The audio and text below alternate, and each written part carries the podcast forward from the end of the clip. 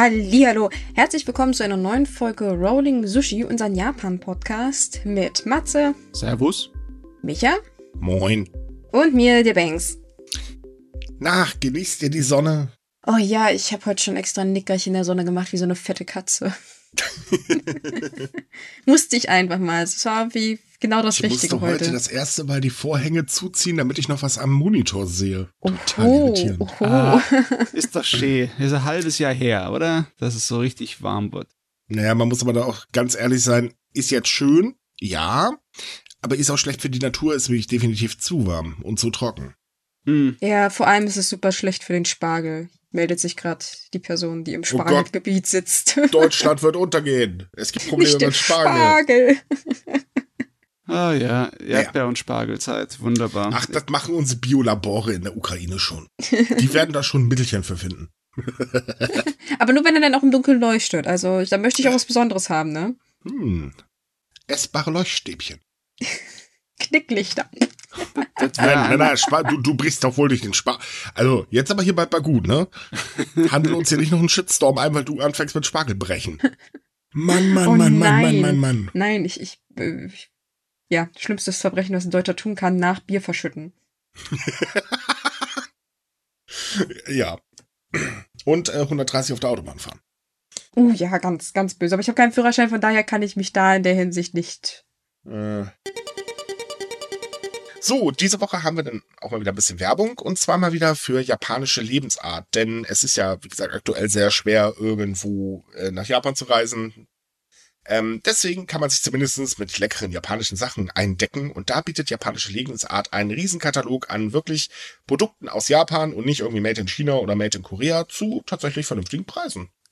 Ah ja, all die guten Sachen wie Süßigkeiten. Das richtig gesunde Zeugs. Das richtig traditionelle Zeugs vor allen Dingen. Also klar, man findet auch KitKat und so ein Krams, aber vor allen Dingen traditionell hergestellte Sachen. Ähm, ich kann übrigens sehr empfehlen, die hatte ich letztens mir tatsächlich besorgt. Das sind ähm, Mochi mit Sojacreme innen drin. Oh, sind die Oh. lecker. ja, ja. Also, die waren schneller weg, als mir lieb war. Super lecker. Und auch so, wer halt gerne japanisch kocht, findet halt einfach wirklich alles und qualitativ auch sehr, sehr gutes, äh, sehr, sehr gute Zutaten, inklusive übrigens frischen Wasabi, den ich sehr empfehlen kann. Das ist nämlich nicht mit dem zu vergleichen, was man hier so teilweise, nein, nicht nur in Tuben kaufen kann. Ja, Du meinst diese grüne Matschepampe, die aussieht wie Knete?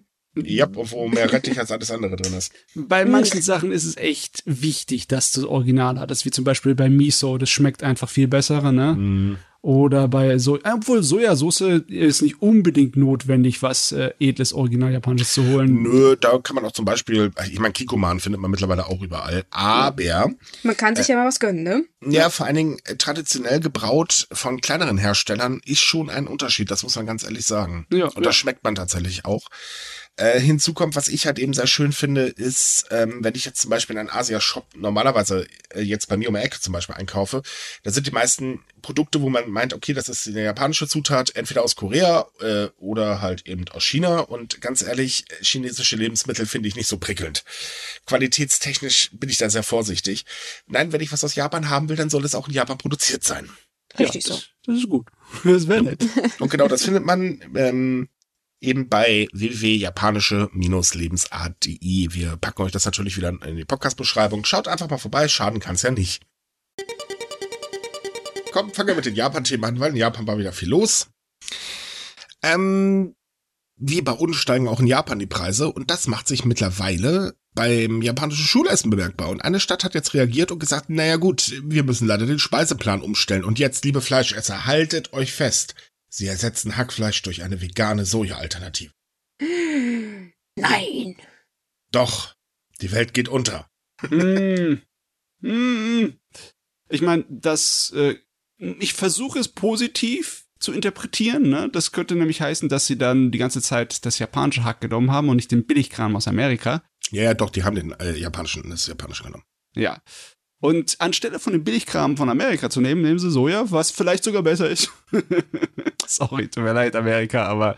Nee, tatsächlich sind die Importkosten von dem äh, amerikanischen wasserhaltigen komischen Zeug, Hackfleisch, Imitat, Dingsbums, äh, auch höher als das Soja, äh, von dem Soja-Imitat. Okay. Ähm, allgemein ändert sich der Speiseplan allerdings so weit, dass die beliebten frittierten Gerichte jetzt nur noch selten äh, serviert werden, weil man einfach das Öl nicht mehr bezahlen kann. Haha, wer hätte das erwartet?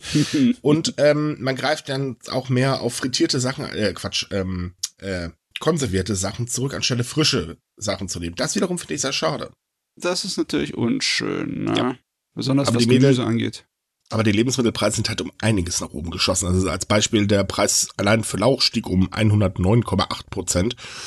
Äh, für japanischen Rettich um 75,6 Prozent und, und, und, und, und. Das ist schon wirklich ouch. Ja. Die sind sowieso generell nicht billig in Japan. Mhm. Die Sachen.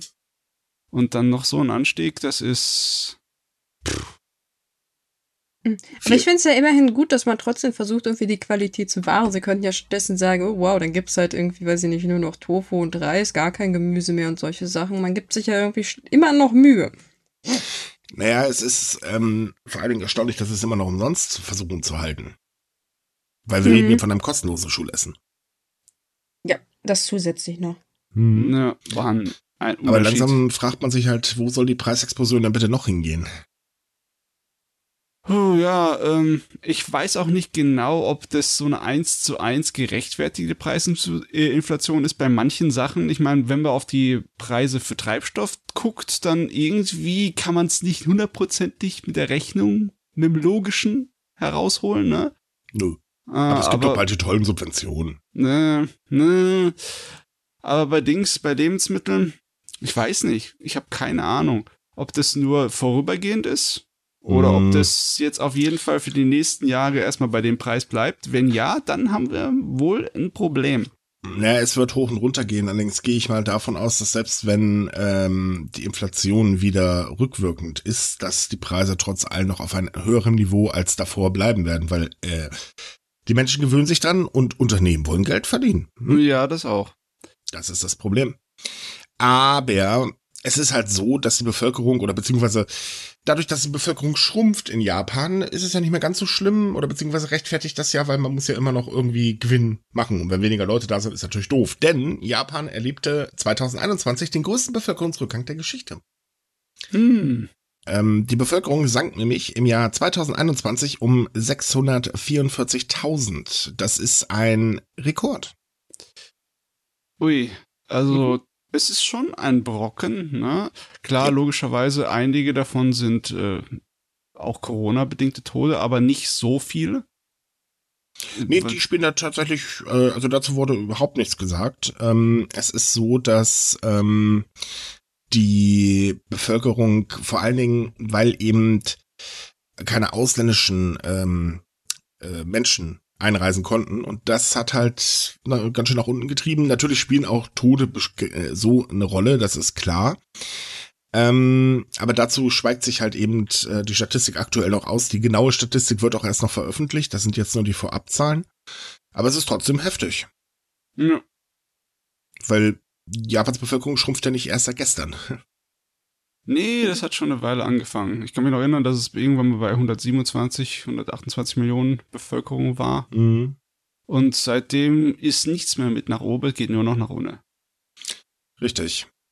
Aber sind wir doch mal ehrlich, ich habe überrascht sind wir jetzt nicht, weil es hieß ja erst, uh, durch Corona gibt es so einen Babyboom und dann kam ja doch die Annäherung und dass es jetzt doch so stark gesunken ist, ähm, ja, verwundert mich nicht. Ich finde es halt auch traurig, weil wir haben ja schon mal drüber gesprochen, dass es eigentlich irgendwie nichts gibt, wo man das direkt jetzt sofort aufhalten könnte. Es geht halt nur mit langfristigen Maßnahmen und die brauchen aber halt auch Zeit.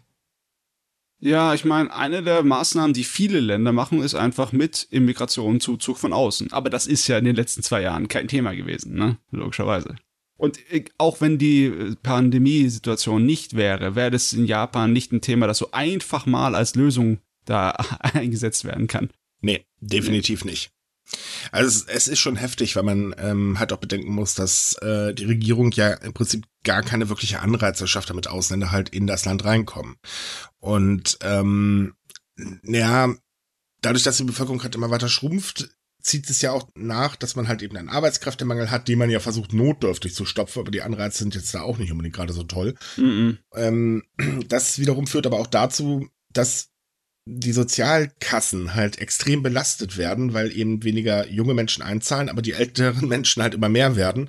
Also das ist so ein, so ein extremes Ungleichgewicht, das auf Dauer nicht gut für das Land ist. Nein. Der Demografiewandel, das große mhm. böse Wort und das Japan äh, wird ja immer so als ein Beispiel dafür genommen, was uns in Zukunft erwartet, ne? Genau. Wenn wir keine Lösung dafür finden. Japan hat jetzt halt die blöde Situation, dass es äh, schon in die Enge getrieben wird von dem Wandel, aber äh, keine Lösungsansätze bisher gefunden hat. Und jetzt im Moment ist ja auch nicht irgendwas, was wir aus dem Ärmel schütteln könnten. Ne? Nein, definitiv nicht. Also man versucht es zwar mit verschiedenen Maßnahmen, so, man versucht das Kinderkriegen attraktiver zu machen, was aber nur semi gut klappt, weil auf der anderen Seite wird die Attraktivität gleich wieder äh, kaputt gemacht. Ähm, äh, ja, ich weiß nicht, was sie noch machen wollen. Also irgendwann werden sie wahrscheinlich noch auf die Idee kommen, so, ne, jetzt das Ein-Kind-Pflicht äh, wird jetzt eingeführt, so nach dem Motto. Wird aber auch nicht viel helfen. Ähm, oh, ein User schrieb ganz toll in den Kommentaren, ja, da müssen sie halt mehr pimpern. Ja, das klappt aber auch irgendwie nicht. Ähm, leider Gottes.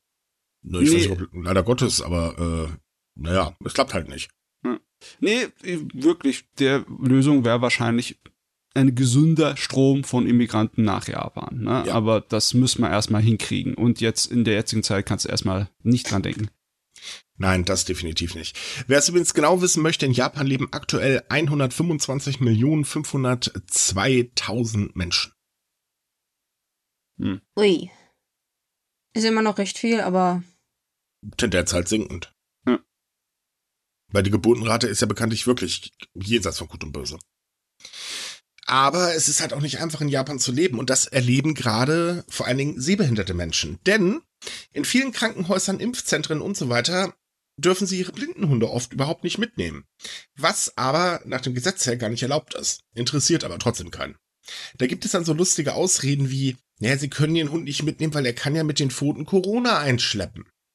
Hm. Äh, so okay. als Beispiel. Ja, das, das hat schon fast so China-Qualitäten, solche Ausreden. Ja, definitiv. Nein, wir ähm, müssen die Schildkröte auf Corona testen.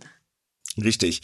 Also es ist so, dass vom April 2021 bis März 2022 38 Beschwerden ein, bei äh, dem Verband Japan Guide Dog Association eingereicht worden sind. Der Verband sagt aber, naja, das ist definitiv wenig, aber es gibt eine ganz, ganz große Dunkelziffer, denn diese Ablehnung führt nämlich dazu, dass sehr viele sehbehinderte Menschen, die halt einen Assistenzhund haben, sich eher zurückziehen, ähm, damit sie halt nicht unangenehm auffallen. Weil klar, schön ist es natürlich auch nicht, wenn du dann darauf mitten im Wartesaal angesprochen, ja, ihr Hund muss jetzt aber, ne, aber das geht gar nicht.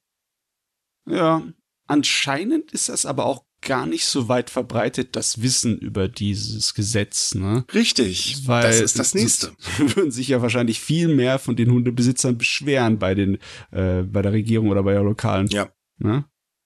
Ja, es ist wirklich schlimm, weil ähm, die Menschen sind auf ihre Assistenzhunde angewiesen. Hallo. Ja. Es ist so ein bisschen, als wenn man vom, ich weiß, es ist jetzt nicht ganz das Gleiche, aber man muss sich mal vorstellen, das ist so, als wenn man ins Restaurant geht und man kriegt an der Tür gesagt, nee, sorry, Sie müssen Ihre Brille absetzen. Ja. ja. Das geht nicht. Oder sie müssen ihren Krückstock zur Seite legen. Das geht nicht. Können sie nicht. Das ist genauso dämlich, weil man das braucht ist es total halt. dämlich. Ein Deswegen, weiterer Punkt, warum das nicht so attraktiv ist, äh, in Japan zu leben oder Kinder zu kriegen, ist übrigens, dass auf äh, Japans Kindergärten immer häufiger Kinder auf Ausflügen einfach vergessen. Ich musste so lachen, als ich das gelesen habe. Ich weiß, es ist eigentlich ein ernstes Thema, aber irgendwie stelle ich mir das schon ein bisschen lustig vor.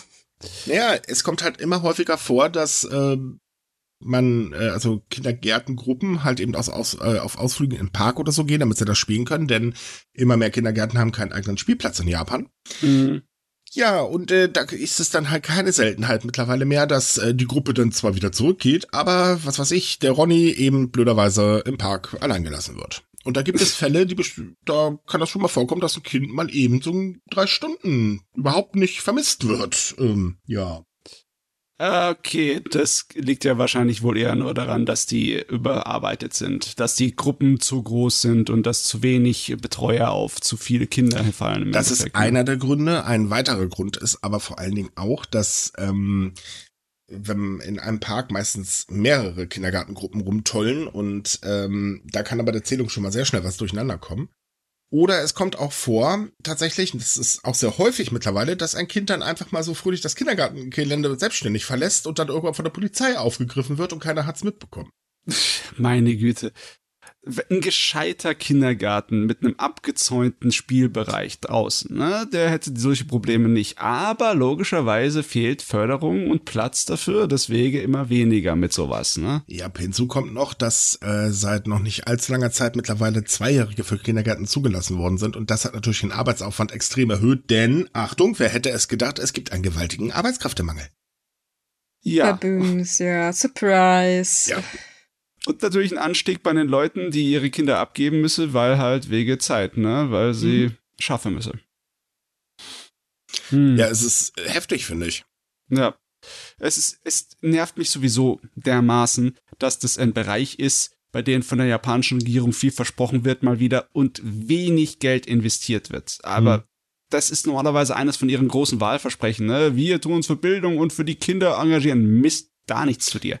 Ja, dazu kommen wir gleich. Wir haben noch ein Thema, warum das nicht so toll ist, in Japan zu leben. Ähm, äh, das ist nämlich, naja, ältere Menschen müssen ihren Führerschein ab einem gewissen Alter erneuern. Das Problem ist, das ist aber teilweise nur mit extrem langen Wartezeiten möglich oder derzeit sind sie halt nicht mobil. Bisschen unpraktisch. Da kann eine Wartezeit halt auch schon mal drei Monate dauern. Äh, oder ja. länger. Wenn du überlegst, dass es Pflicht geworden ist für die älteren Menschen ab 70 Jahre, dass mhm. sie ihren Führerschein erneuern müssen, dann ja, dann auf einmal bist du nicht mobil, wenn du seinen 70-jährigen Geburtstag feierst. Richtig. Das liegt übrigens daran, weil geeignete Prüfungseinrichtungen oftmals fehlen. Oh, tatsächlich? Das hätte ich jetzt nicht gedacht. Also ich dachte, mhm. zumindest in der Hinsicht sind sie ganz gut ausgerüstet. Nee, tatsächlich nicht. Man hat sich nicht gut genug auf das Gesetz vorbereitet. Dass um, es ähm. kommt, war klar. Es ist ja auch nicht erst gestern gesagt worden. Ich glaube, wir haben 2019 oder 18 darüber das erste Mal geschrieben.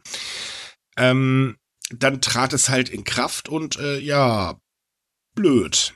Und jetzt, jetzt arbeitet man halt gerade ganz gewaltig dran, oh, oh, wir müssen schnell was tun. Ja, also so wie immer.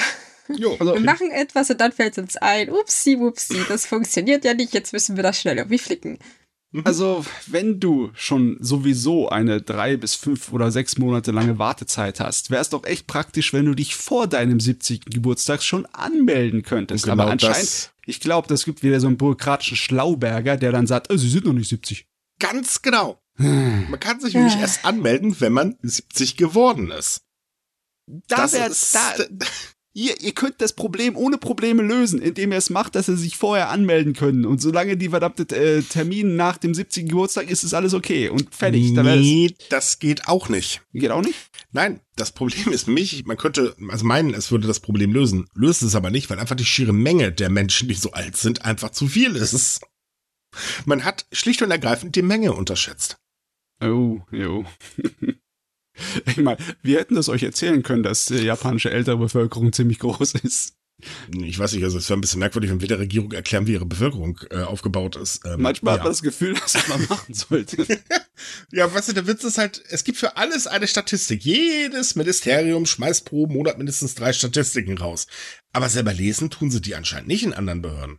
Ah, ja. Weil dann hätte man das wissen können. Richtig, es gibt nämlich tatsächlich eine offizielle Statistik darüber, die benutze ich auch immer ganz gerne, wenn ich halt über die Bevölkerung schreibe. Äh, die steht einfach gemütlich offen im Internet. Das ist halt von der Regierung ganz hochoffiziell äh, zähltechnisch auch gemacht, aber anscheinend, tja, alle anderen ignorieren die wohl ein bisschen. Ich finde sie übrigens sehr praktisch. mhm. So, aber weil wir gerade dabei waren zum Thema Geld rausschmeißen. Ähm, richtig, eigentlich hieß es nämlich von der Regierung, ja, ne, wenn wir an der Macht sind und so weiter, dann gibt es ganz viel für Bildung, Kindergärten, Blasersclub und da wurde einiges versprochen. Äh, gehalten wurde davon, naja, Zweijährige dürfen jetzt auch in den Kindergarten. Aber auf der anderen Seite will man jetzt unbedingt die Verteidigungsaufgaben aus, äh, auf zwei Prozent des äh, Bruttoinlandsproduktes erhöhen. Das ist ordentlich, denn aktuell beträgt der Verteidigungshaushalt 5,4 Billionen Yen, das sind so 39 Milliarden Euro. Und das sind gerade mal 0,95 Prozent des Bruttoinlandsproduktes. Da kann man sich ja ausrechnen, was dann zwei Prozent sind. Also verdoppeln. Also sind wir dran schuld? Haben sich jetzt Deutschland als Vorbild genommen? ja, tatsächlich haben die das auch ähm, äh, und sehen das auch als sehr wichtig an, weil halt die Bedrohung immer mehr wird. Also muss halt eben mehr Geld und dann kann man auch mehr machen.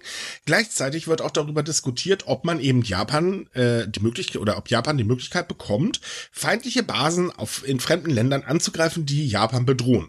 Und da das natürlich nicht ganz so gut bei der Bevölkerung ankommt, ähm, überlegt man auch, ob man diese Formulierung in dem Gesetz von feindlicher Angriffsfähigkeit so ändert, dass man jederzeit eine militärische Operation machen kann in einem anderen Land, äh, wenn es Japans Selbstverteidigung dient. Das Problem daran ist, dass viele Kritiker sagen, ja klar, das ist eine schöne Formulierung.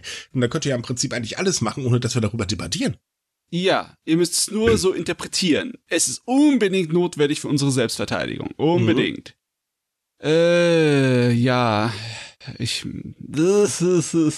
ich bin ja generell ein Gegner davon, äh, das Gesetz abzuschaffen, äh, weil ist nicht unbedingt besonders logisch, meine Argumentation, aber es ist halt so ziemlich einzigartig unter all den modernen großen Industriestaaten äh, der heutigen Welt, dass die so eine pazifistische ja, Verfassung ah, du meinst, haben. Du meinst Artikel 9. Ja, Artikel 9 als okay. pazifistische Verfassung, das ist mhm hat kein anderes Land. Das sie bleibt ja bestehen, sie wird ja nur umformuliert.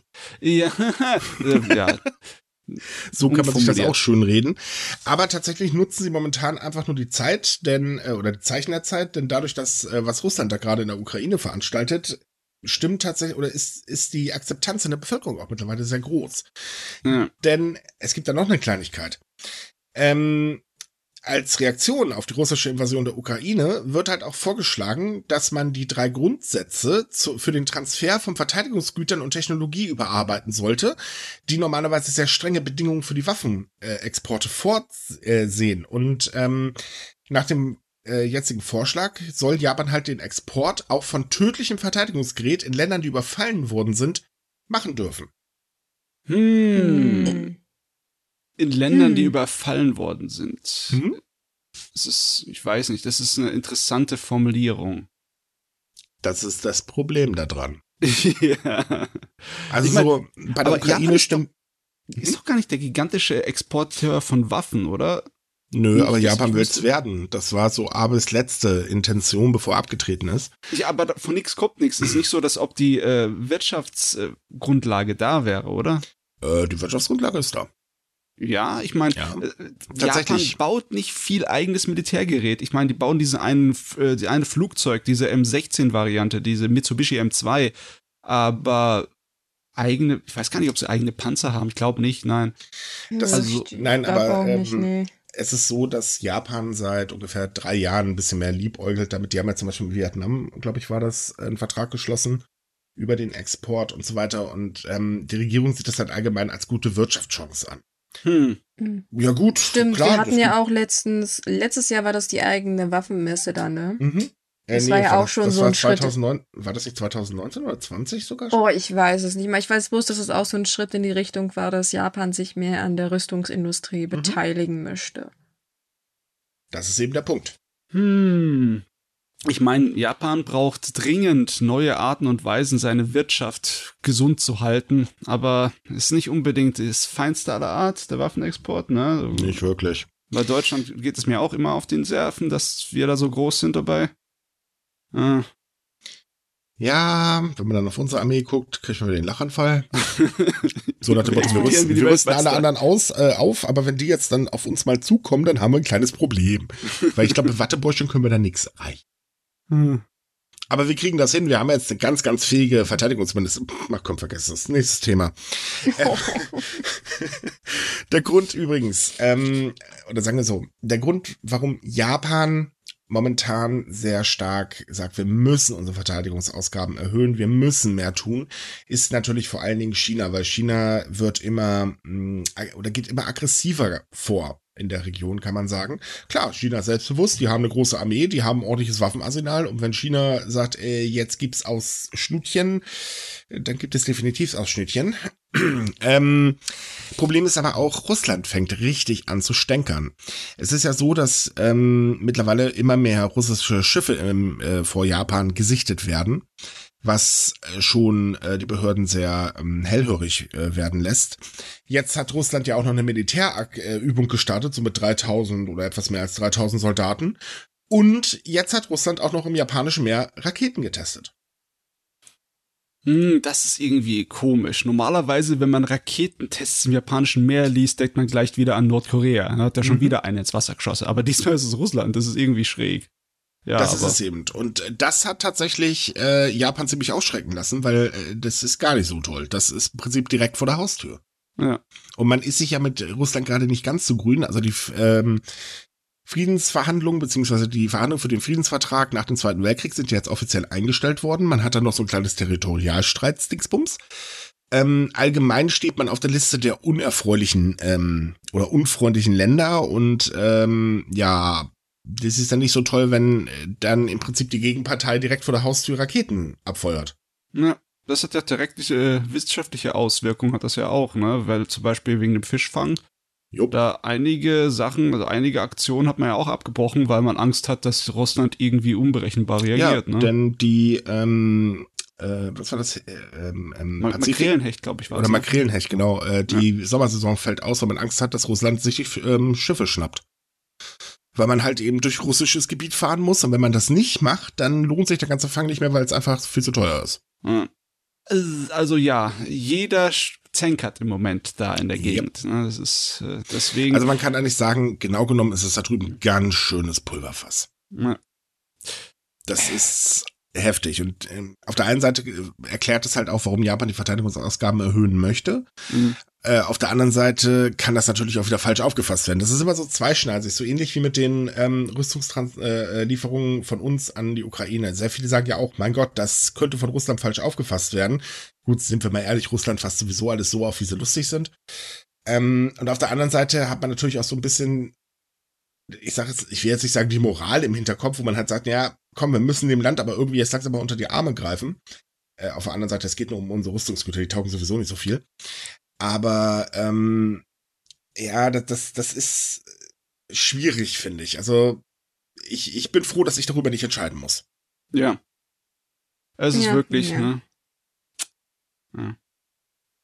Es ist es heftig. Ist schon, es ist schon sehr, also wie gesagt, wir, wir können natürlich auch jetzt mal quatschen, so, öh, wir, wir, können das machen und das machen, aber ich sag ja, wir sind erstens keine Experten und wir wissen überhaupt nicht, wie tiefgreifend gewisse Entscheidungen sein können. Mhm. Von daher. Gut, wie gesagt, bei Russland können wir uns sicher sein, dass es sowieso egal, was er macht.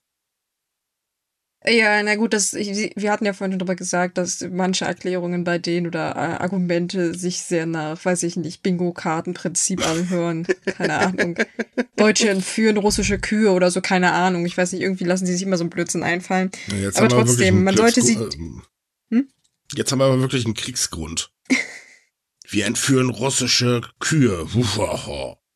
Ja, aber man sollte, wie gesagt, bei Russland zurzeit sehr, sehr vorsichtig sein mit Reaktionen oder allgemein, äh, wie man sich gegenüber ihnen verhält. Ist sehr schwierig. Definitiv. Ja, allerdings muss ich ganz ehrlich sagen, ich bin ihm eigentlich auf der anderen Seite auch wahnsinnig dankbar dafür, dass er zumindest mit seiner Trollarmee eine richtig schöne Comedy-Show gerade abliefert, weil ganz ehrlich, das ist so dämlich, da kann man nur drüber lachen.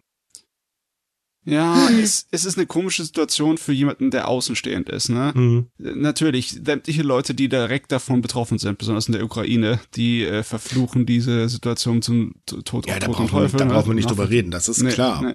Aber für andere ist es natürlich komisch, dieser Unsinn, die dann Putin abzieht, der eint einige Teile der Welt in einer Art und Weise, die man vorher für äh, eigentlich äh, nicht so schnell möglich gedacht hatte.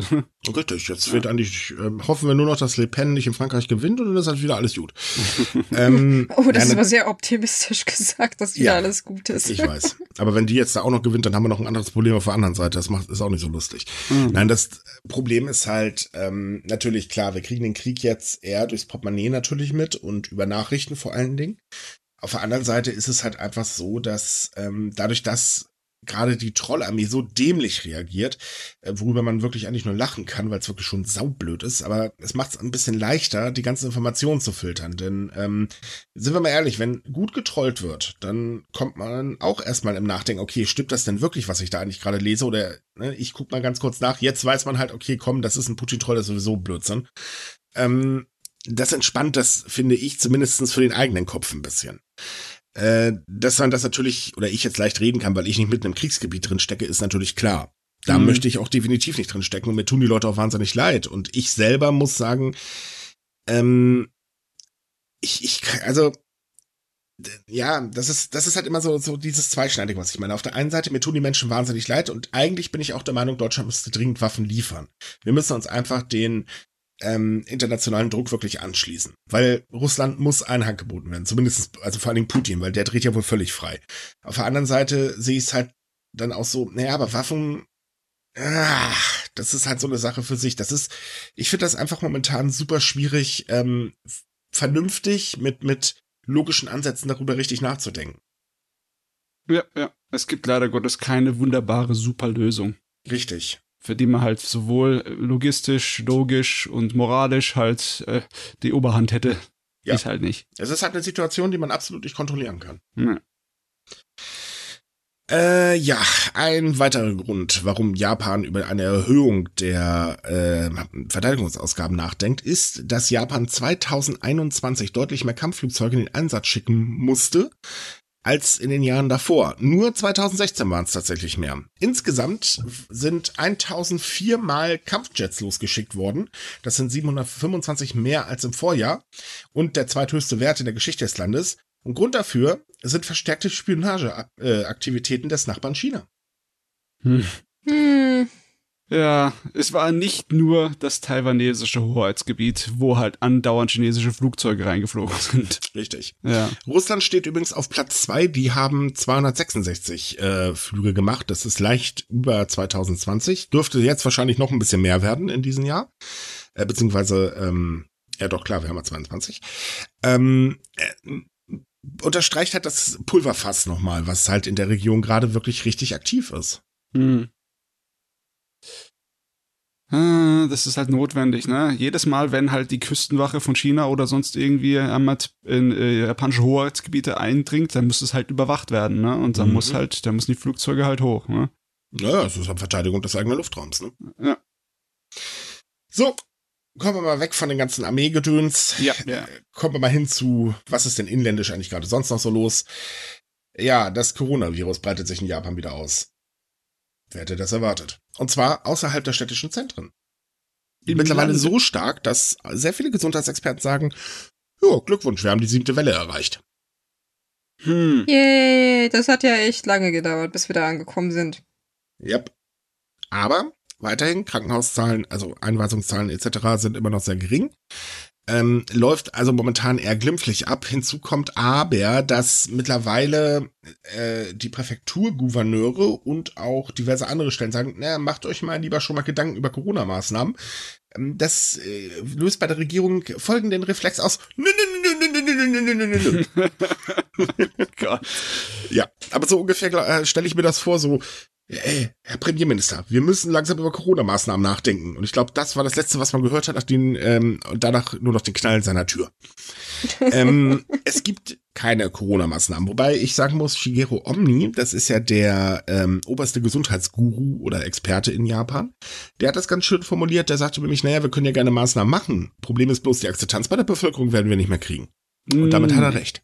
Ja, das ist, das ist wohl wahr, weil man hat ja die letzte, das letzte Mal das Ende von den anderen Corona-Maßen so groß gefeiert, so, wow, yay, und jetzt steht man praktisch da und sagt so, hm, scheiße, eigentlich müssen wir das nochmal machen, aber keiner hat mehr Bock. Niemand Richtig, hat mehr Bock. aber es gibt noch zwei andere Probleme, denn die Golden Week steht vor der Tür. Mhm. Ah. Das ist die wichtigste Reisezeit in Japan. Und die Zugbuchungen haben auch tatsächlich zugenommen für diese Zeit. Äh, sind noch nicht auf das Niveau von 2019 zurück, aber es ist schon deutlich höher geworden. Das haben jedenfalls die JR-Unternehmen ähm, gemeldet. Und äh, Japan nimmt offiziell die Reisen nach Hawaii wieder auf. Puh, die Reisesaison geht los und genau. das direkt halt nach dem äh, wahrscheinlich schlimmeren äh, Corona-Winter den Japan bisher erlebt hat. Richtig. Also was die Zahlen angeht und Belastung der Krankenhäuser, dann war es schon ziemlich schlimm diesen Winter. Aber Omni sagt auch, im Sommer werden wahrscheinlich die Infektionszahlen wieder nach oben huschen, weil dann nämlich die äh, Boosterimpfung aufhört langsam zu wirken bei älteren Menschen. Hm. Die Boosterimpfung. Ja, die, die älteren Menschen kamen ja, kamen ja früher dran, ne? Mhm. Aber generell, die Boosterimpfkampagne ist auch immer noch ein bisschen so langsam in Japan, oder? Ja, sie, sie läuft mittlerweile. Sie läuft. Jetzt möchte man ganz gerne junge Leute einfangen, die aber sagen, äh, nö. Wir sind ja jung und gesund, wir brauchen das nicht. Ja, da gab es auch andere ähm, Argumente, wie ich gehört habe, wie das ist, ist viel zu viel Stress, weil wir kriegen keinen Termin, ne? Richtig. Und wenn Das- wir einen Termin kriegen, müssen wir was weiß ich, wohin fahren, weil nicht Mhm. bei uns in der Nähe ein äh, Impfzentrum ist und so, ne? Ja, oder in Impfzentren schon, aber es impft uns halt einfach nicht. Und äh, das sind super viele Probleme. Ähm, jüngere Leute haben es wirklich schwer, sich da eine Spritze abzuholen. Mhm. Und da kommt noch hinzu, dass ja, äh, viele auch sagen, naja, ich meine, selbst während des Quasi-Notstands äh, sind ja trotzdem viele Menschen feiern gegangen. Da ist auch nichts passiert. Also, pff, pff. Äh, anders gesagt, sie haben einfach die Schnauze voll, was ich auch wirklich verstehen kann. ja. Sie tragen aus. aber wenigstens noch äh, artig ihre Maske. Das ist ja wenigstens etwas. Nicht Mhm. viel, aber etwas. Ja, aber es ist immerhin etwas, ne? Naja. So. Das Jetzt hört sich so ich- verzweifelt an, dass wir uns daran so festklammern. So ist es ja wenigstens etwas. Ja, ich will nicht mehr über Corona schreiben. Bitte lass es endlich vorbei sein. Ja, jetzt muss man echt mal drauf achten, ob die Krankenhauszahlen niedrig bleiben. Weil normalerweise ist das ja immer mit ein bisschen Verzögerung. Wenn die Infektionen ansteigen, äh, ist es nicht automatisch so, dass die Krankenhauseinweisungen mit ansteigen. Man muss aber auch eine ganz kleine Sache noch erwähnen. Naja, dass vielleicht die Zahl der Neuinfektionen momentan so auf so, so ein, ich sag mal, hohen Niveau bleiben, aber nicht wirklich steigen, also nicht, nicht wirklich richtig doll steigen. Vor allen Dingen so in Tokio und so weiter nicht. Könnte vielleicht auch daran liegen, weil man in Tokio zum Beispiel kaum noch testet. Mm. Ups. Das ist das Ja. ähnliche Phänomen wie bei uns. Hey, unsere Zahlen sinken. Ja, wir haben auch gerade Feiertage, ihr Pfeifen. Vielleicht hört ihr einfach mal drauf äh, auf, darüber zu berichten und wartet mal bis Mittwoch oder Donnerstag. Ja, ja, aber es muss täglich berichtet werden. Das hat man sich jetzt angewöhnt, ne? Och, nö, ey, ich kann's bald nicht mehr lesen. Ich finde das so albern, weil Leute, über Feiertag wird bei uns auch kaum getestet. Es ist nun mal so. Wartet mal nach Ostern ab, die steigen schon wieder an.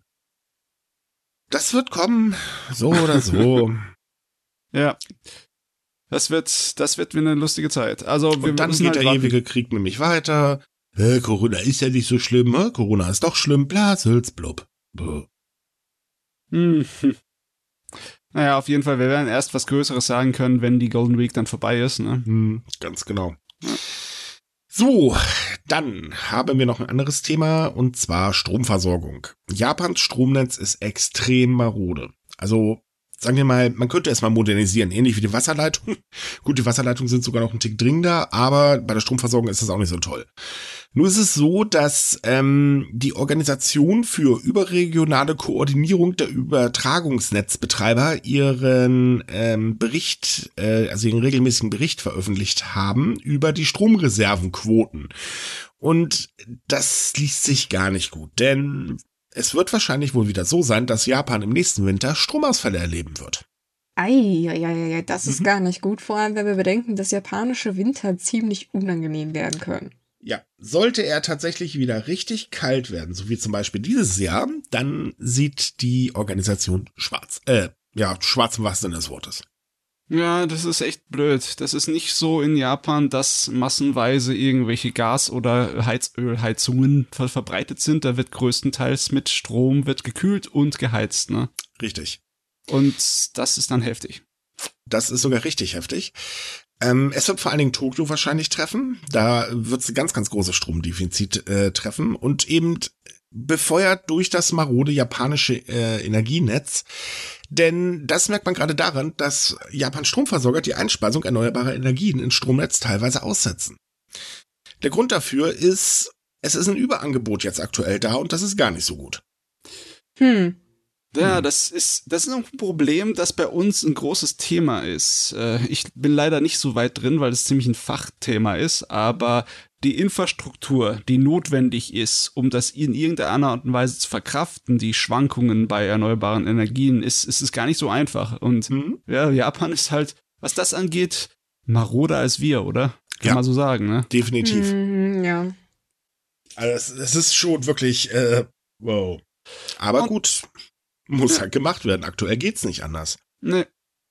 Und dementsprechend äh, ist die Situation momentan gerade ziemlich blöd. Ähm, vor allen Dingen, weil man ja auch darüber diskutiert, in Japan die Atomkraftwerke wieder anzuwerfen. Mhm. Denn ähm, ja, die Sache mit Russland sorgt natürlich für eine Energieknappheit. Gut, solche Sachen wie, man muss jetzt die Einspeisung erneuerbarer Energien stoppen, sonst ist ein Überangebot da, widerspricht dem Ganzen natürlich irgendwie so ein bisschen.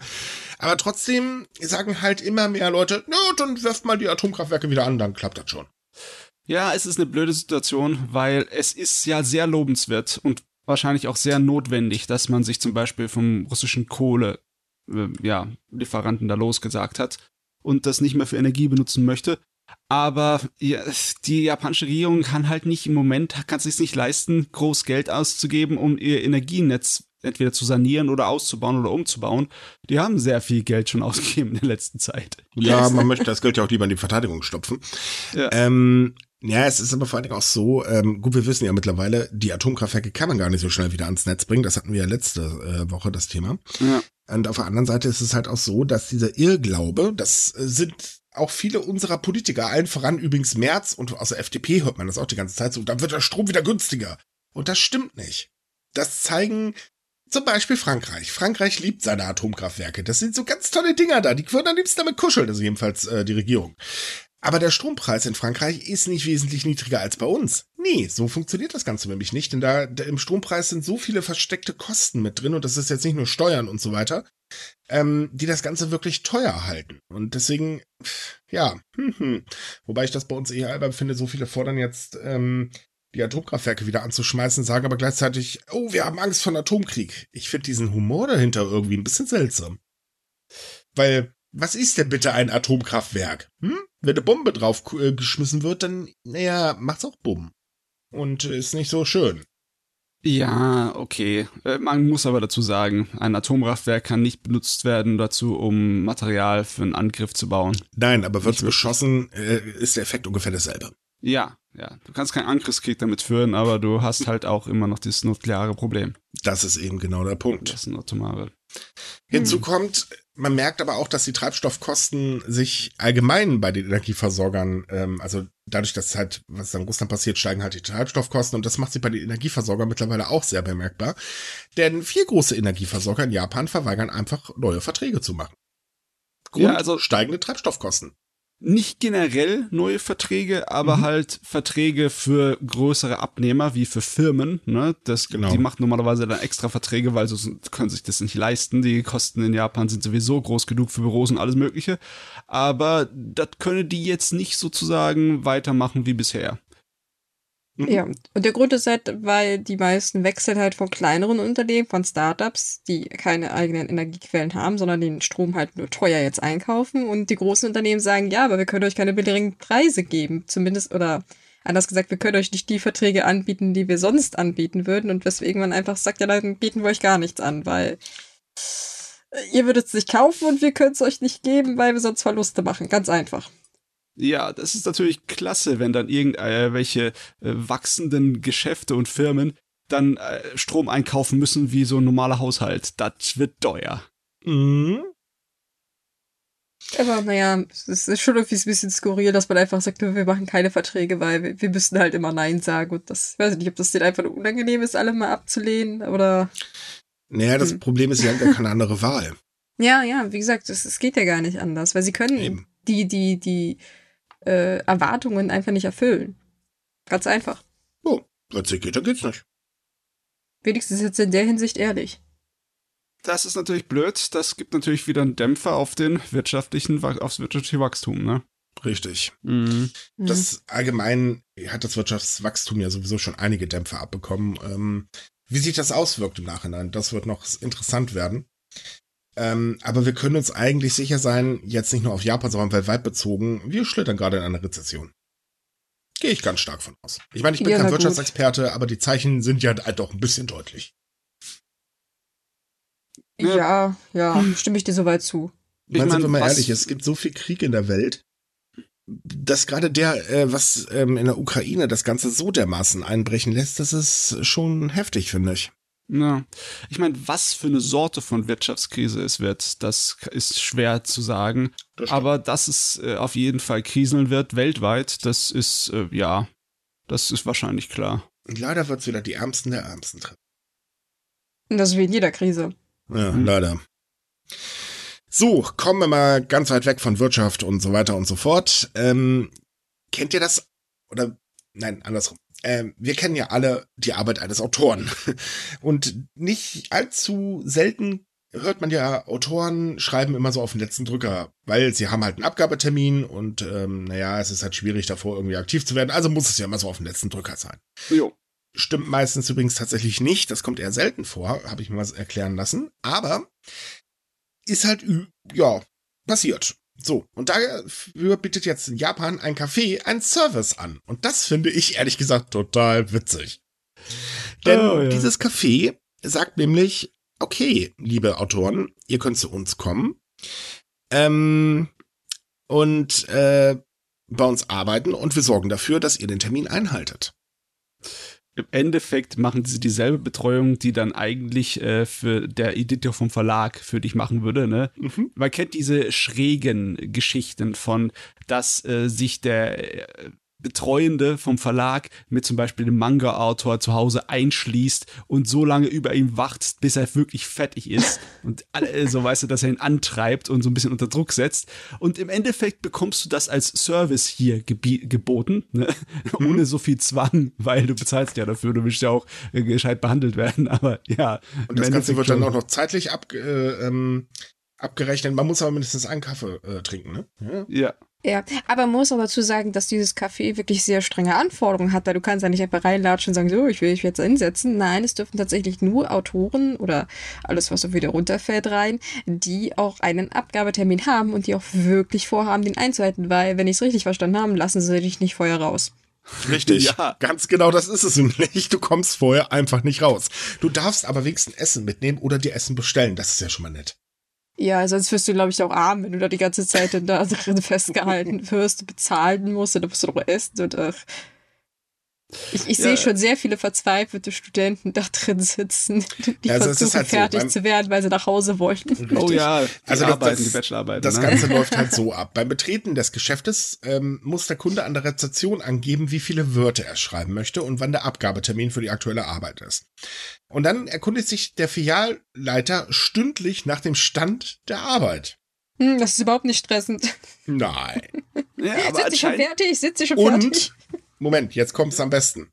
Der Schreiber darf das Geschäft erst verlassen, wenn das Manuskript fertig ist und die Arbeit an, der, äh, an die zuständige Stelle weitergeleitet wurde. Oh ja, so meine ich ja. Du, du kommst vorher nicht raus, ne? Richtig. Aber dass ja. das gleich auch noch weitergeleitet werden muss. also es ist wirklich so freiwillig unter Druck setzen. Ne? Mhm. Ich, ich kann die äh, psychologische Motivation dahinter verstehen, ne? weil wenn du halt selber es dich nicht schaffst, genug Druck aufzupassen, da brauchst du irgendjemanden, der das für dich macht, der dir dabei hilft. Ne? Und das im Endeffekt ist das hier der Service dafür. Ich finde es Hammer, dass das ganze Café sich darauf ausrichtet. Ne? Und der das Witz ist, es funktioniert. Ja. Die sind komplett ausgebucht. Ja, viele Autoren äh, sind wirklich richtig begeistert von dem Service, weil sie halten ihre Termine ein. ja klar, die wollen ja auch nicht verarmen. wie gesagt, du musst ja pro Stunde bezahlen und pro Stunde auch noch einen Kaffee bestellen. Also wenn das es ist, ist ja nicht nur das. Ich glaube, sie wollen auch irgendwann einfach mal wieder raus. ich sehe schon die Überschrift: Autor, der seit Monaten vermisst wird, wurde in ihr äh, Café in Tokio wiedergefunden. Mögliche mhm. Geiselnahme. oh Mann, ich finde das Hammer.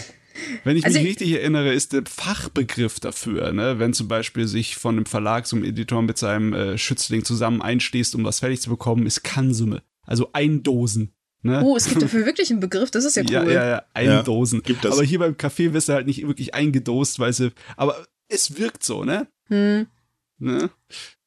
Ich finde die Idee großartig. Also ich meine, ich denke, das könnte auch in Deutschland funktionieren, allerdings, wenn es halt nicht ganz so übergriffig ist in Bezug auf, du darfst sie nicht raus und so weiter. Aber ich, ich finde, ich finde, also wie gesagt, gerade als Student finde ich die Idee gut, weil man nimmt sich meistens was vor und hat irgendwie die Motivation, dann ist diese Motivation aber nach zwei Stunden weg und der Abgabetermin rückt trotzdem näher.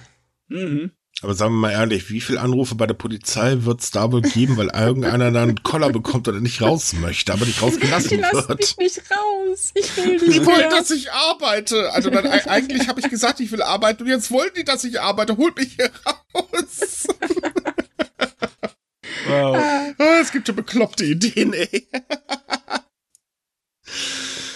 Ja, schön. Also ich, ich, find's, ich, ich würde es durchaus mal ausprobieren, aber vielleicht nicht, wenn es so extrem ist. Ja, aber ich glaube, in Deutschland kannst du das gar nicht machen, weil das wäre dann, ich, ich weiß nicht, würde das eigentlich unter Entführung fallen? Auch wenn es Äh. freiwillig ist, aber es würde doch wahrscheinlich, oder unter Freiheitsberaubung zumindestens. Äh, auch glaube- wenn du ihnen den Auftrag gibst und die dafür Mhm. bezahlst? Hm. Ich bin mir nicht ganz sicher. Falls wir übrigens irgendjemanden haben, der sich mit deutschem Recht richtig gut auskennt, Anwalt zum Beispiel, So. dann kann er uns das gerne mal beantworten. Das würde mich wirklich mal interessieren. Darf ich Autoren mit erster Zustimmung gegen ihren Willen anschließend festhalten? Ja, Äh. wahrscheinlich läuft es so, dass du noch ein Codewort abgeben musst. Wie ist Ihr Codewort? Banane. Zimtschnecke. Schmetterling. So, Safe okay, Words egal. Komm, Schreiben. äh, nächstes Thema. Sonst, ähm, ja, man merkt, wir haben unseren Spaß. Ähm, Ah, weil wir gerade bei Büchern sind, es gibt noch einen neuen Trend. Den finde ich persönlich unheimlich genial, denn ähm, der Trend zu sogenannten gemeinsamen Bücherläden wird in Japan immer beliebter. Und hinter dieser Idee steckt, ähm, dass alle Mitglieder eines dieser Buchläden ein eigenes Regal innerhalb dieses Ladens haben, in dem sie Bücher verkaufen können, die sie selbst gelesen und für gut befunden haben. Und dieses Geschäftsmodell findet immer mehr Anhänger. Finde ich klasse. Ja, es ist wirklich, es ist schon merklich anders als das normale Modell, wo du einfach deine gelesenen Sachen an Gebrauchtwarenladen zurückgibst. Ne, und ja, oder diese, ähm, das haben wir hier in Köln zum Beispiel, ich weiß nicht, ob es in anderen Städten auch ist, wir haben diese, diese Bücherschränke, die finde ich auch ziemlich cool. Mhm, ja. Äh, einfach reinpacken und fertig. Oder einige Läden bieten das auch an, dass sie halt gebrauchte Bücher, also zum Beispiel im Bäcker hier bei mir um die Ecke, ähm, da kann man gebrauchte Bücher abgeben und Kunden können sich die halt mitnehmen. Das finde ich total toll. Mhm, Wir haben das bei äh, einem Edeka hier um die Ecke und oh, da stehen teilweise richtig geile alte Sachen drin. Mhm. Es ist halt cool. so, dass ähm, diese Läden nicht nur die Interaktion zwischen äh, ehemaligen oder Besitzern, die ein Buch loswerden wollen, und einen Kunden ähm, fördern, sondern sie beleben auch lokale Einkaufsstraßen. Weil Weil ja, die das ist Anzahl, Moment, äh, es ist nämlich so, da, äh, man denkt ja, Japan, uh, ganz viele Buchläden und so weiter. Nee, eben nicht. Die Zahl der regulären Buchläden geht in Japan nämlich seit Jahren zurück. Und diese Shops machen diese freien Plätze im Prinzip wieder für Bücher, äh, also, ja, füllen sie wieder mit Leben. Das ist doch cool, weil so, wir wissen ja, dass allgemein ähm, Handel in den Straßen immer so ein bisschen vom Aussterben bedroht ist, weil Onlinehandel, Amazon und so weiter, E-Books sind auch Mhm. mehr am Kommen, bla bla bla. Ich finde das Konzept cool. Ich, ich weiß bloß nicht, äh, ob sich das denn auch so wirklich rentiert, wenn da jeder so seine eigenen Bücher hinpackt und dann das. Das muss sich ja gar nicht rentieren. Das ist ja der Spaß an der ganzen Geschichte. Es geht nicht darum, um, äh, dass man wirklich Einnahmen generiert. Klar, die Kosten müssen rauskommen, aber das scheint zu funktionieren. Sondern es geht ja, äh, jeder, der da verkauft, verkauft ja auf eigenes Risiko. So, und ähm, von daher muss der Laden nicht rentabel sein in der Richtung. Hm, also das es geht ja tatsächlich nur um, um die Grundkosten zu decken. Mehr will Genau. man eigentlich nicht. Ja. Okay, genau, die Grundkosten decken und das war's dann. Der Rest ist Attraktivität, ne? Weil Mhm. du hast dann einzelne Läden, die wirklich einzigartig sind in den Sachen, die sie anbieten. In keinem der Läden wird halt dasselbe angeboten, weil jeder andere unterschiedliche Bücher empfiehlt und Genau. andere, andere unterschiedliche gebrauchte Bücher da reinstellt. In die Ja, und Dinger. man ist dadurch auch losgelöst vom Trend. Also sagen wir Ja. mal, kommt ein neues Harry Potter, wird man das da wahrscheinlich nicht so schnell finden. Ähm, oder ich weiß gerade nicht, was angesagt ist. Tut mir leid, deswegen sorry, dass ich Harry Potter nehme. Ich weiß, ist schon Jahre her. Aber das findet man da halt nicht. Aber dafür ist es eher so, so, es lädt zum Spontankauf ein, wenn man halt mal was anderes sucht. Also ich kenne das von mir, wenn ich halt in einen Buchladen gehe, ich habe grundsätzlich nie eine konkrete Vorstellung, was ich haben will. Es sei denn, es ist mal Teil 2 oder Teil 3. Und dann stehe ich da vor dem Regal und lese halt so gemütlich, was hinten so draufsteht und denke mir dann, hm, welches soll ich jetzt nehmen? Wenn ich aber gleichzeitig mit jemandem darüber quatschen könnte, der das schon gelesen hat und der mir halt sagen kann, ähm, wenn ich halt mein konkret, was ich gerne lese, ihm erkläre und er dann mir sagt, okay, ja doch, das ist was für dich, dann würde ich auch eher dazugreifen, selbst wenn es gebraucht ist. Und ich mag eigentlich keine gebrauchten Bücher. Und ich würde auch nie ein Buch verkaufen, das sind Schätze, das halten wir mal fest. Aber ähm, äh, ich sag mal, ich, ich würde halt eher in so einen Laden reingehen und weil ich da halt viel besser spontan kaufen könnte. Ja. Und das Mhm. sehen die Menschen halt genauso. Man, man entdeckt dadurch halt ganz andere Sachen, auf die man von selber gar nicht gekommen wäre. Weil, sagen wir doch mal ehrlich, wie viele Bücher gibt es denn auf, äh, jetzt alleine in Deutschland? Das ist ja echt eine Unsumme. Ähm, Und wie viel übersieht man einfach, weil die eigentlich ins Auge fallen. Ja. ja, vor allem, was ich, also ich weiß nicht, ob das auch so ein Problem in Japan ist, aber was ich zum Beispiel äh, zuletzt in Bücherläden oft erlebt habe, dass die keine anständigen Klappentexte haben. Dann steht ja. da hinten irgendwie nur so ein simples Zitat drauf und ich denke mir, toll, ich würde aber gerne trotzdem wissen, um was es in dem Buch irgendwie grob geht. Und das ist zum Beispiel, ich meine, dafür können natürlich die Buchhändler nichts, weil die haben den Klappentext nicht geschrieben. Aber nee. das wäre zum Beispiel auch so ein Problem, das zu lösen, weil ich bin in Bücherläden auch absolut überfordert. Also jeder weiß es Buch, nur rein, um was zu kaufen, was ich auch wirklich vorher geplant habe. Das letzte Buch, was ich gekauft habe, hat mich richtig sauer gemacht, weil ähm, ich mag zum Beispiel keine Bücher, die ähm, Geschichten erzählen, die, äh, weiß ich nicht, vorher schon mal verfilmt worden sind oder so. Das finde ich einfach total langweilig, weil dann gucke ich mir den Film an, geht schneller. ähm, ich hab, bin also im Buchladen, hab der lieben Verkäuferin, übrigens super lieb, ähm, das alles erklärt. Sie hat mir ein tolles Fantasy-Buch in die Hand gedrückt, alles super, ich gehe raus, gehe nach Hause, will am Abend das Buch lesen, schlag auf. Nach einer Netflix-Filmerzählung. Äh, äh, danke. Ja. Und das ist dann ärgerlich, weil da stand dummerweise erst drin und ich schlag die Bücher nicht auf, weil das, das, nee, sorry, das, nee. Macht ja, manchmal nicht. kannst du es ja auch nicht, weil die dann so eingeschweißt sind, gibt's ja auch. Richtig, ja. aber das hat mich dann wirklich geärgert. Klar, das kann, man kann nicht alles kennen.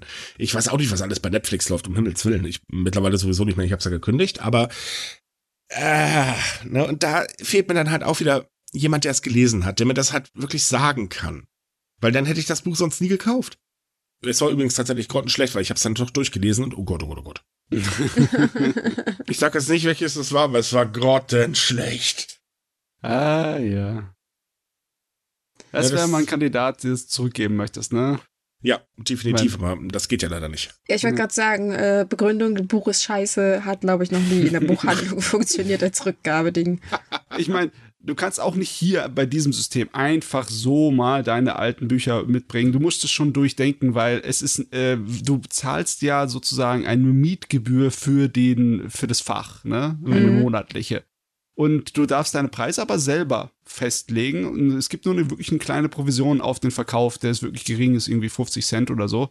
Das heißt, es äh, wird sich dann auch herauskristallisieren, wer äh, da gescheit äh, einen Sinn fürs Geschäft hat weil sonst wird es sich auch für die Leute, die das machen, nicht lohnen. Sonst würden die ihre Kosten monatlich nicht wieder reinbekommen, wenn keiner ihre Bücher kauft, wenn sie für jedes 20 Euro verlangen für ihre geborenen Ja, natürlich, Bücher. klar. Außerdem, ja. wenn du einmal Bullshit empfiehlst, dann denken sie sich so, ja, na gut, da greife ich kein zweites Mal zu, ne? Richtig. Ja. Aber das ist doch, das ist interessant, weil es ist etwas, äh, wo du werden sich die Leute rauskristallisieren, die das können, ne? Und dann fühlst du dich auch äh, schon bedient, wenn das so richtig kuratiert ist, ne? Mhm. Ja. Ich überlege gerade, was ich für, für, Bücher empfehlen würde. Oh Gott. Gut, dabei fangen wir jetzt hier gar nicht an. Das ja, führt nur ja. zu einer Endlosdiskussion. Aber ja, ich hab, also es gibt einige, die man wirklich empfehlen kann. Aber das muss halt jeder für sich wissen. Nee, so, also kommen wir mal nach Deutschland. sind ja auch unterschiedlich, ne? Ja, Bingo. Und deswegen fangen wir gar nicht erst so eine Diskussion an. Genau, richtig so. Äh, ist, ist besser, weil sonst zieht sich der Podcast so die Länge. Ähm, kommen wir mal nach Deutschland. Ähm, denn es gibt eine gute Nachricht. Das Samurai-Museum in Berlin eröffnet Anfang Mai wieder seine Türen. Oh. Und zwar genau am 8. Mai an einem neuen Standort. Und das ist das erste Museum über Samurai in Europa, das sich mit der Geschichte und der Kunst der japanischen Kriegerklasse ähm, des vorindustriellen Japans beschäftigt. Ähm, euch erwarten dort mehr als 1000 Ausstellungsstücke, die halt die Geschichte rund um die Kultur des Samurai ähm, äh, erklären. Darunter halt Masken, legendäre Schwerter und Kulturgüter. Das ist also der Wahnsinn. Ja. Ich kenne das Museum noch aus seinem alten, äh, von seinem alten Standort, da war das schon sehr beeindruckend. Neu wird jetzt übrigens sein. Ähm, dass die Ausstellung so konzipiert ist, dass die Geschichte aus vielen Blickwinkeln vermittelt wird. Und das wird halt anhand von moderner Technologie vermittelt, die eben auch der Ausstellung Leben einhauchen sollen und so das Wissen besser vermittelt. Ja, das ist auch teilweise richtig notwendig, weil es gibt viele Vorurteile und sonstige Ideen über Samurai. Mhm. Aber in Wirklichkeit ist das alles natürlich ein bisschen komplizierter. Ne? Es, äh, Samurai gibt's länger zum Beispiel als die Edo-Zeit. Ne? Also länger als der Anfang vom 15. 17. Jahrhundert. Äh, davor, die Samurai waren deutlich anders als die Bürokraten, die es dann später waren. Ne? Deswegen äh, man muss aufpassen. Ist, äh, zum Beispiel die, die Hauptwaffe des Samurai, denken die Leute halt immer das Schwert, weil es halt auch mit der, mit der Philosophie so stark verbunden wurde. Aber das kam erst später. Die frühere Hauptwaffe des Samurai war der Bogen. Deswegen yep. wird es mich auch freuen, wenn da eine Menge Bogen ausgestellt werden, weil es wahrscheinlich auch ist, ne? Das weiß ich ehrlich ja. gesagt nicht. Ähm, keine Ahnung. Ich konnte leider auf der Webseite, die wir euch äh, im Artikel verlinkt haben, ähm, jetzt noch nicht so viele Informationen finden. Da stand nämlich, als ich den Artikel geschrieben habe, noch gar nicht so viel. Mhm. Äh, außer ein Timer. Äh, also ich glaube, das war ein Timer, das sah ein bisschen seltsam aus. Aber ähm, trotz allem sehr, sehr zu empfehlen. Ähm, ihr findet das Museum jetzt übrigens in der Augustusstraße 68. Ah, das freut Keiner mich. weiß, wo das ist. ich habe auch keine Ahnung, wo es ist, aber äh, ja. Google ist dein Freund. Genau, ja. Google ist dein Freund. Und lohnen tut sich das bestimmt auf jeden Fall. Oh ja, oh, es ja. freut mich so, dass wir wieder in eine Zeit reinkommen, wo Events und äh, Ausstellungen und dergleichen machbar hm. sind und besuchbar sind. Ah. Ja, das wird doch Zeit. Ja, aber echt. Es ist, man so, muss man immer noch vorsichtig sein, das halten wir mal fest, aber es wird Zeit. Ja. Und Samurai gehen immer. genau. So. No, das stimmt auch. Die sind immer cool. Ja, und wenn es nicht die Samurai sind, nimmst du den Ninja. Hm. Ja, oder so. so, haben wir noch mal abschließend ein interessantes Thema, finde ich, aus der Kultur, beziehungsweise ein schönes Thema, denn das Daigo Kumon Tor des Nara Place Site Historical Parks ähm, erstrahlt wieder in seinem alten Glanz. Es ist fertig renoviert, äh, restauriert. Ah, ich weiß gar nicht, war das das Tor, das durch eine Crowdfunding-Kampagne wieder äh, restauriert ja, ich, wurde? Ich glaube ja. Werden nicht zurzeit irgendwie sämtliche Sachen durch Crowdfunding? Ja, okay, das war vielleicht nicht besonders hilfreich, dieser Einwand. Ja. ich wollte gerade sagen, äh, ja, das ist jetzt ein bisschen schwierig, das abzuschätzen. Ja. Ja, das definitiv. Aber nee, ich glaube, es gab da auch eine Kampagne für, dass da äh, Geld auch gesammelt wurde. Also insgesamt kostete der ganze Spaß 5,6 Milliarden Yen, das sind 41 Millionen Euro umgerechnet. Ähm, bei der Restaurierung wurden ausschließlich traditionelle Bautechniken angewandt und der Restaurierungsplan wurde vom äh, Ministerium für Landinfrastruktur, Verkehr und Tourismus erstellt. Und das jetzt kommt das Besondere, er basiert auf Ausgrabungsergebnisse. Und das finde ich ziemlich cool. Ja, weil das ist ursprünglich in dem achten Jahrhundert äh, entstanden, das Ding. Mhm. Also das ist schon eine Weile her. Und das ist halt diese alten Holzkonstruktionen, bei denen es Standard ist, dass man sie immer exakt wieder so aufbaut, wie sie waren. Das heißt, das sind diese Holzkonstruktionen, die ohne Kleber und ohne Nägel und sonst was äh, zurechtkommen, sondern die werden einfach nur clever ineinander gesteckt, so dass sie halten. Und dass sie auch Erdbeben und allem standhalten, weil da hat man mhm. früher auch schon dran gedacht. Also ist ein Richtig. Wahnsinnsaufwand und eine Wahnsinnskonstruktion, das Ding. Ja, und es ist halt schön, ja, dass Japan äh, versucht zumindest seine Geschichte in der Hinsicht auch lebendig zu halten.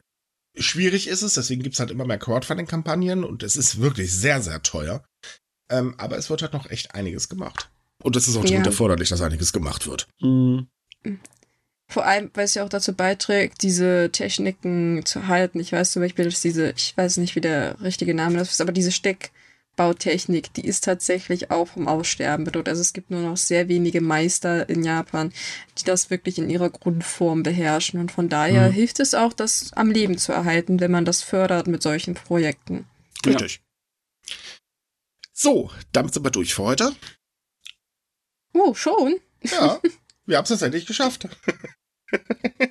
Manchmal passiert es, dass wir das selber nicht merken. ja, kommt vor. So, liebe Leute, wir wünschen euch daher mal wieder eine ganz tolle Woche. Ähm, wir haben übrigens demnächst ein interessantes Special für euch. Äh, das wird wahrscheinlich wohl, na, mit etwas Glück kommt das schon am Freitag. Ich kann es noch nicht versprechen. Ansonsten haben wir wie üblich jeden Montag einen, äh, den Anime News Podcast für euch. Äh, wenn ihr weitere Japan-News lesen wollt, kommt auf sumikai.com.